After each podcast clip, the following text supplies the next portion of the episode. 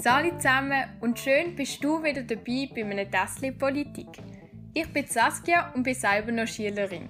Ich freue mich, dir die politischen Geschehen auf eine einfache Art näher zu bringen.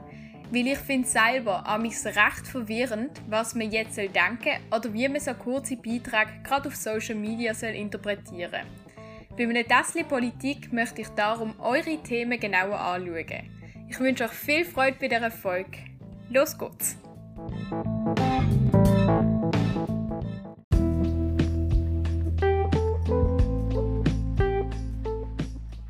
willkommen zu einer neuen Podcast-Folge. Ich kann es kaum glauben, es ist schon mega lang her. Aber ich freue mich ähm, umso mehr, dass ihr wieder zuhört. Bei mir privat ist mega, mega viel los gewesen. ich habe das selber gerade zuerst verarbeiten und genau schauen, wie es in Zukunft weitergeht. Und es wird auf dem Podcast sicher auch einen Break geben nach dieser Folge. Und wenn ihr mehr zu dem wissen was, wie es genau weitergeht, dann könnt ihr gerne bis zum Schluss hören. Ich erzähle dann am Schluss noch ein bisschen darüber. Aber starten wir gerade mit der heutigen Folge. Heute gibt es nämlich eine Folge über die Gletscherinitiative. Man hat eigentlich schon viel von dieser Initiative gehört, aber sie ist noch nie zur Abstimmung gekommen bis jetzt. Aber am 18. Juni setzt weit sein und wir stimmen darüber ab, was alles in der Initiative enthalten ist, beziehungsweise wieso wir darüber abstimmen. Genau und alle weiteren Hintergründe, das gehört ihr jetzt. Viel Spaß! Die Gletscherinitiative ist am 27. November 2019 eingereicht worden, und zwar vom Verein Klimaschutz Schweiz. Im Komitee sind verschiedenste Personen aus der Politik, aus der Wissenschaft, Lehrer, Leute aus der Agrarwirtschaft, Klimaaktivisten, Leute von Greenpeace und Klimaschutzorganisationen. Und bei den Parteien ist es auch ganz vielfältig. Es hat alle Parteien bis auf die SVP auch im Komitee drin. Genau, damit wir ein kleines Bild haben. Nachdem sie eingereicht worden ist, hat Parlament und Bund gefunden, geht ein bisschen zu weit für ähm, Parlament und Bund und haben einen indirekten Gegenvorschlag gemacht. Und wegen diesem indirekten Gegenvorschlag hat dann das Komitee von der Initiative die Gletscherinitiative am 5. Oktober zurückgezogen, also eigentlich bedingt zurückgezogen. Was das alles genau heißt, das schauen wir dann nachher an.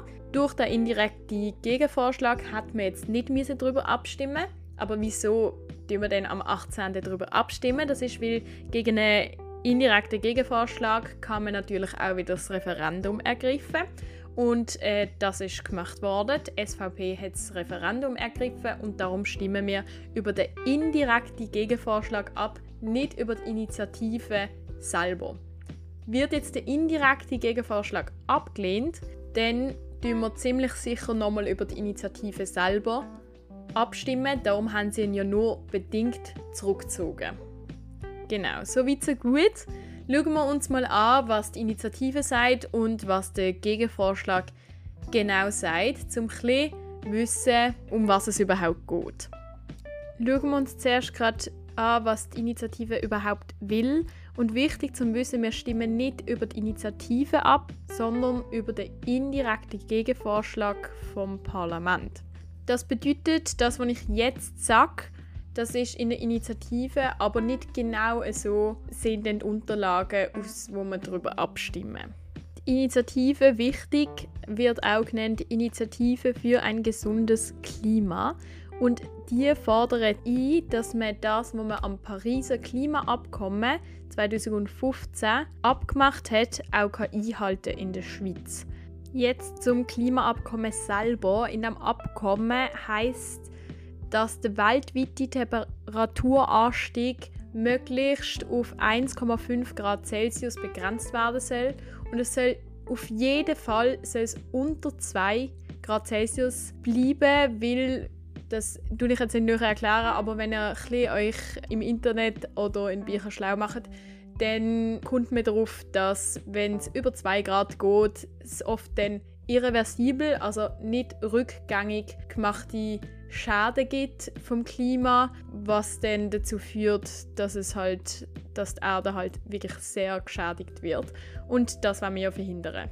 Um das Ziel von dem Klimaabkommen zu erreichen, muss halt jedes Land, wo Teil davon ist, etwas beitragen. Und insgesamt dürfen wir aber in der zweiten Hälfte vom Jahrhundert, also ab 2050, nicht mehr, mehr klimaschädliche Gas ausstoßt werden als von der Atmosphäre durch sogenannte Kohlenstoffsenkungen, also zum Beispiel Wälder, weil ja ein Baum durch Photosynthese oder eben Natur durch Photosynthese kann das CO2 aufnehmen.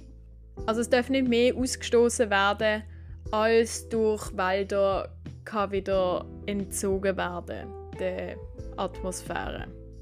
Das beschreibt die sogenannte Treibhausgasneutralität, also es sollte dann irgendwie auf Null sein, wenn wir jetzt ähm, XY Tonnen in die Atmosphäre rausgehen und die Bäume, Wälder und Natur kann genau so viel aufnehmen, dann haben wir ein Netto Null und das ist das, was wir bis 2050 anstreben, gerade mit dem Pariser Klimaabkommen, wo die Schweiz auch dabei ist.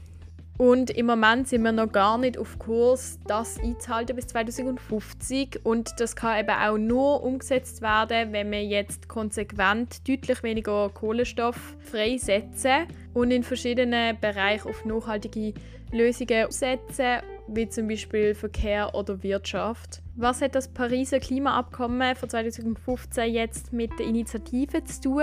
Grundsätzlich will die Initiative eigentlich einfordern, dass wir das Klimaabkommen können einhalten können, dass wir Grundlagen schaffen in der Verfassung, damit wir das können einhalten können. Und es geht vor allem auch um fossile Energie, wo sie aussteigen wollen, um dann eben die Netto-Null-Gesellschaft, das heißt nicht mehr ausstoßen wie natürliche Kohlenstoffsenkungen wie eben Wälder können aufnehmen und genau die Rechtsgrundlage will die Initiative bieten.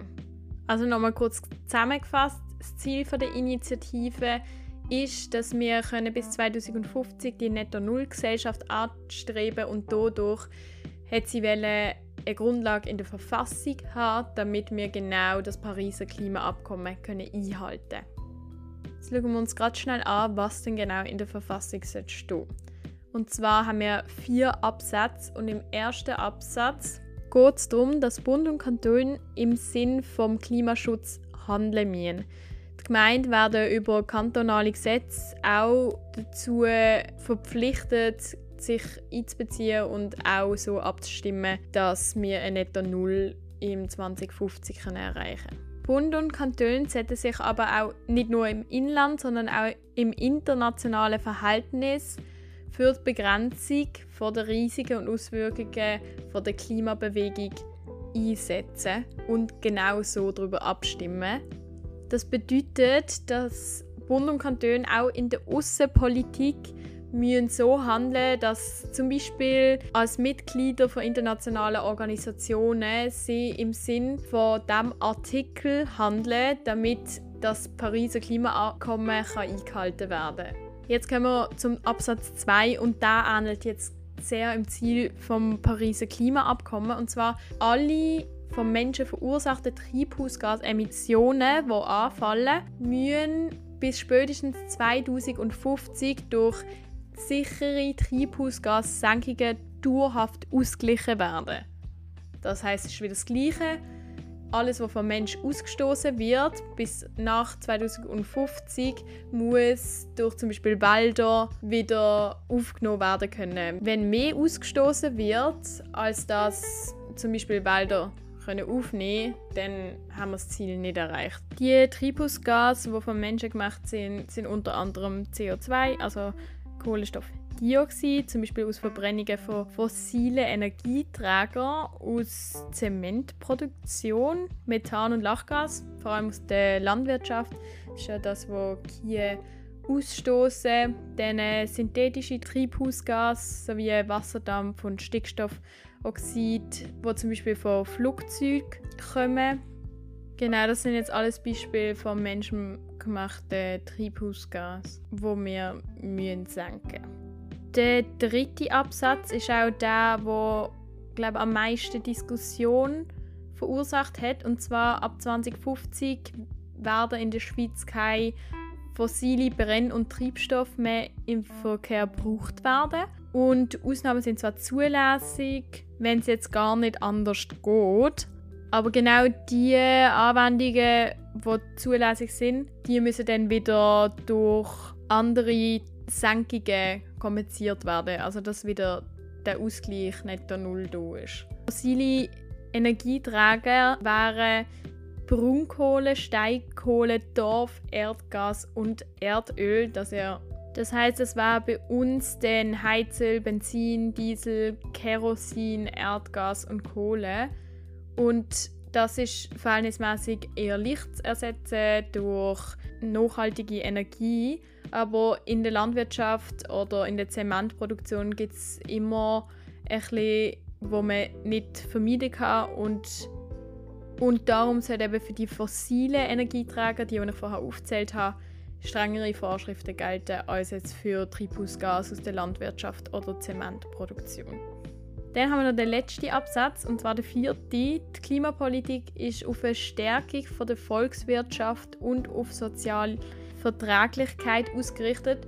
Bei der Stärkung von der Volkswirtschaft ist zum Beispiel gemeint, dass man auch Arbeitsplätze in der Schweiz kann generieren kann, zum Beispiel im Bereich von der nachhaltigen Energie oder die Vermeidung von großer Abhängigkeit aus dem Ausland. Zum Beispiel, wenn man jetzt würde sagen, okay, wir steigen auf nachhaltige Energien um, dann würden wir aber wollen, die selber im Inland auch größtenteils produzieren, als alles zu importieren aus dem Ausland.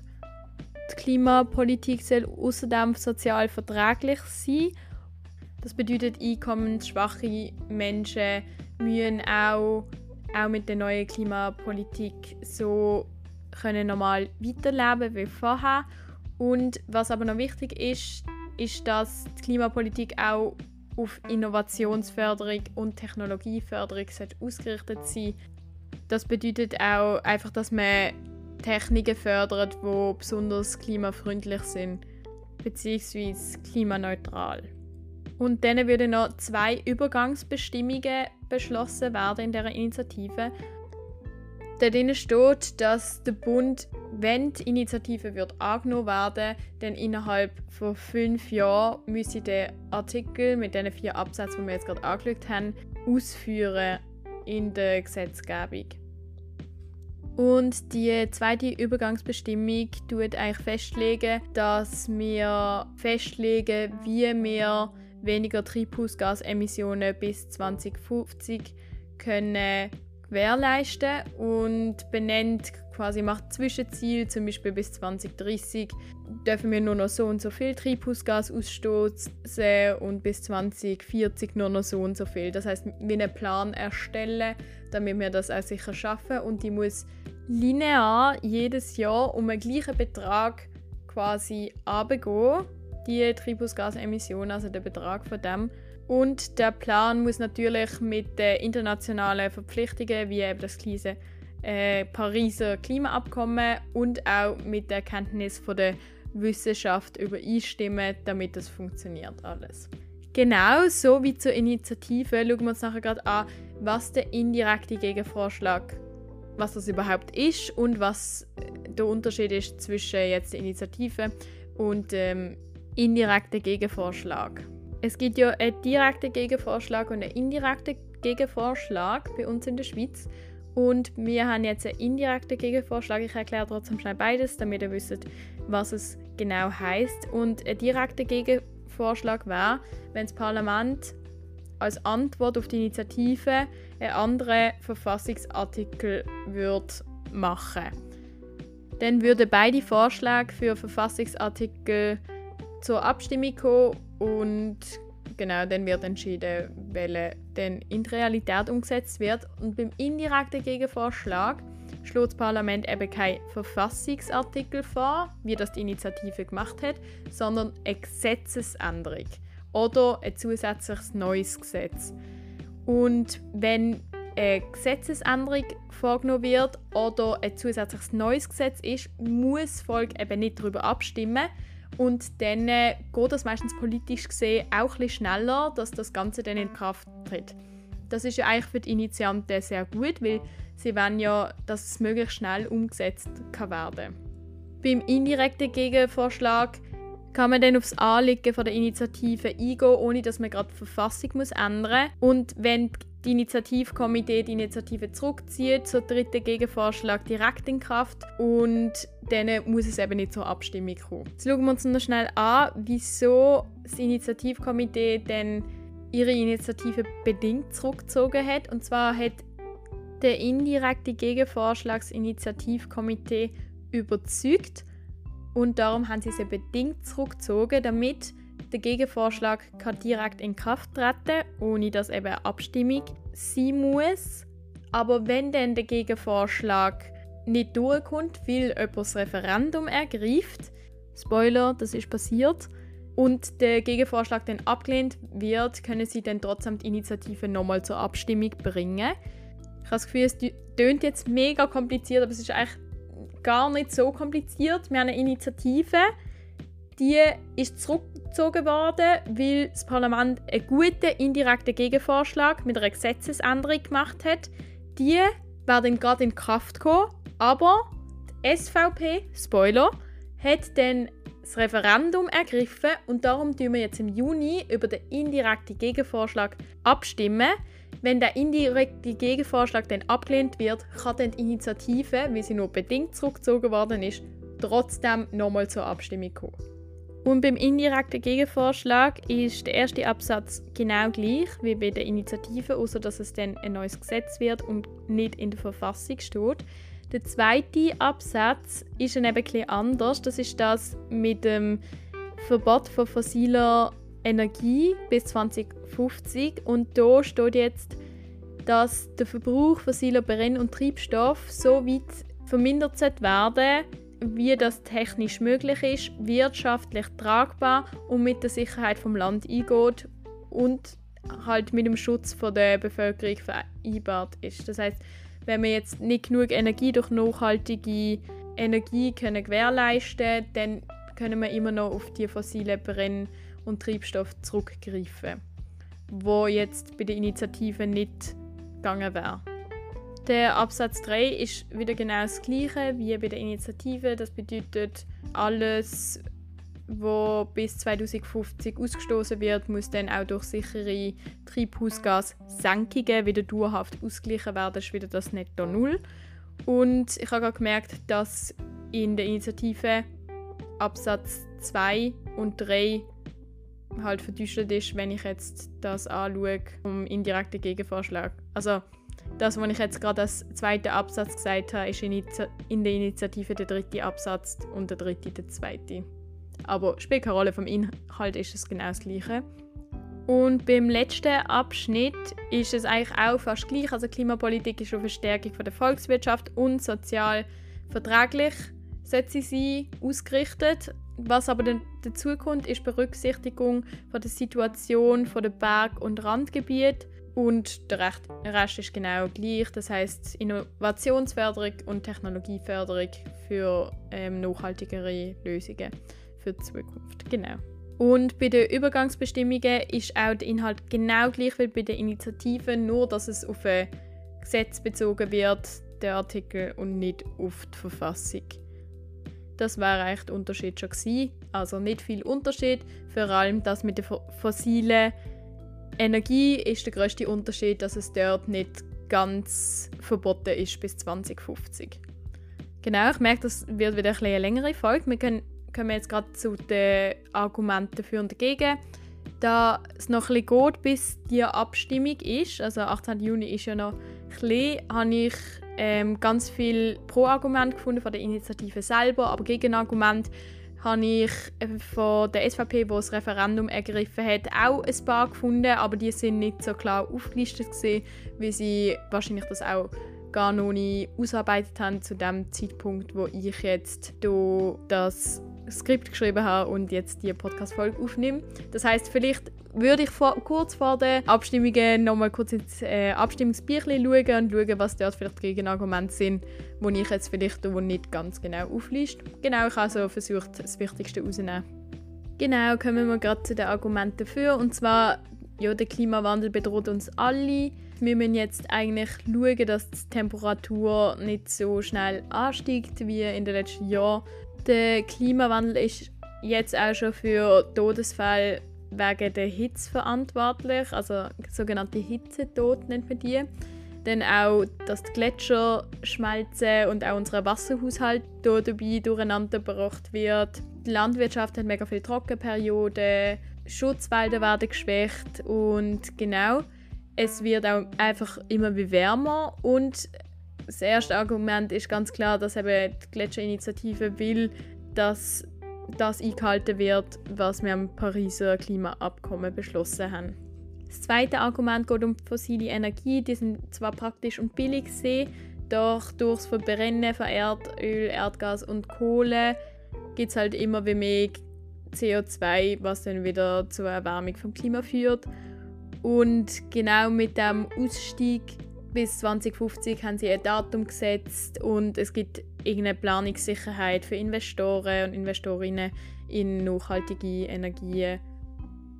Außerdem könnte man mit nachhaltigen Technologien auch weniger Abhängigkeit im Ausland haben, wie man das jetzt zum Beispiel beim Russland-Ukraine-Krieg auch mega gut mitbekommen hat, dass doch viele gemerkt haben, oh, wir sind doch von Russland abhängig.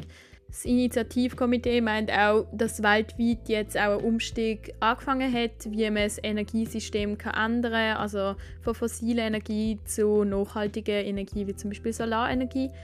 Und die Schweiz müsste jetzt als führende Wissenschafts- und Technologiestandort auch ähm, eigentlich mitziehen, weil sonst ist der Zug irgendwann abgefahren. Und somit können wir auch eben die Energiebeschaffung zurück wieder in die Schweiz holen, wenn wir auf einheimische nachhaltige Energie setzen.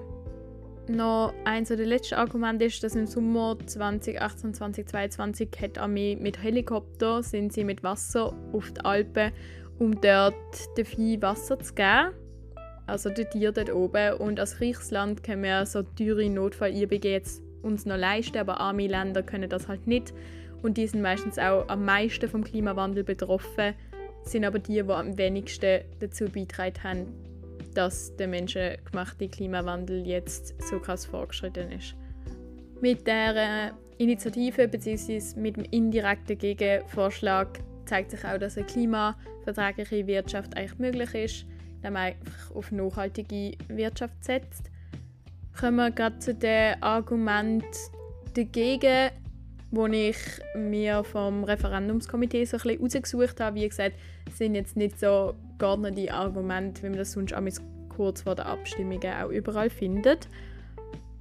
Die SVP meint, dass man nicht auf radikale Verbot, sondern mit gesundem Menschenverstand soll den Klimawandel bekämpfen. Also es soll keine ähm, Verbot im Sinn von Verbot für Benzin oder so geben. Sie argumentieren auch damit, dass halt mega viele Emissionen gar nicht in der Schweiz gemacht werden. Also un ungefähr ein Viertel ist zum Beispiel China verantwortlich und USA ist auf Platz 2 und wir haben nur 0,1% von der CO2-Ausstoß weltweit und der kleine Teil bringt sowieso nicht so viel, wenn die anderen nichts machen, meint die SVP. Die SVP meint auch, dass halt, wenn es der Strom ausgeht, dann war das halt mega doof für alle im Land, klar. Und sie meinen, dass durch die, wenn man fossile Energie mindert, dass dann es kann sein, dass der Strom im Winter uns ausgeht das letzte Argument ist so ein bisschen, dass sie finden, wir haben in den letzten Jahren schon unseren CO2-Ausstoß ähm, gesenkt und das sollte eigentlich lange. Jetzt sollten die anderen mal etwas machen und dass die CO2-Emissionen im Inland aufgrund von inländischem Konsum eigentlich abnehmen, aber doch im Ausland zunehmen. Das heißt, wenn wir immer Päckchen in China bestellen, dann geht logisch der CO2-Ausstoß ähm, in China auf.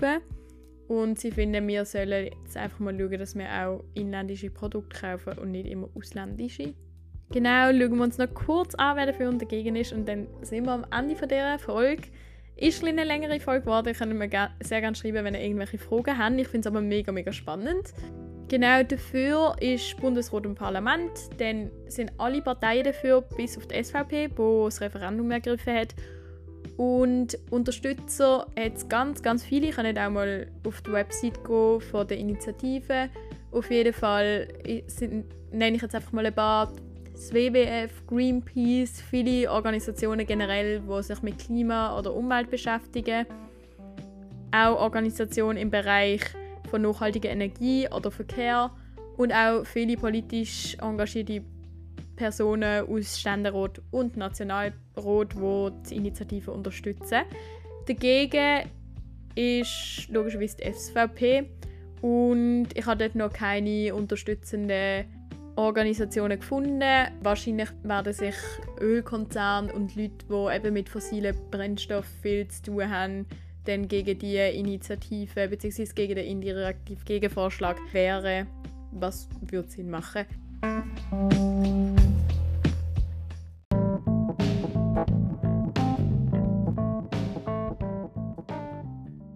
Genau, wir sind jetzt auch schon am Ende angekommen von dieser Folge und freue mich mega, dass ihr zugelassen habt und ich hoffe, ihr habt es auch ein spannend gefunden.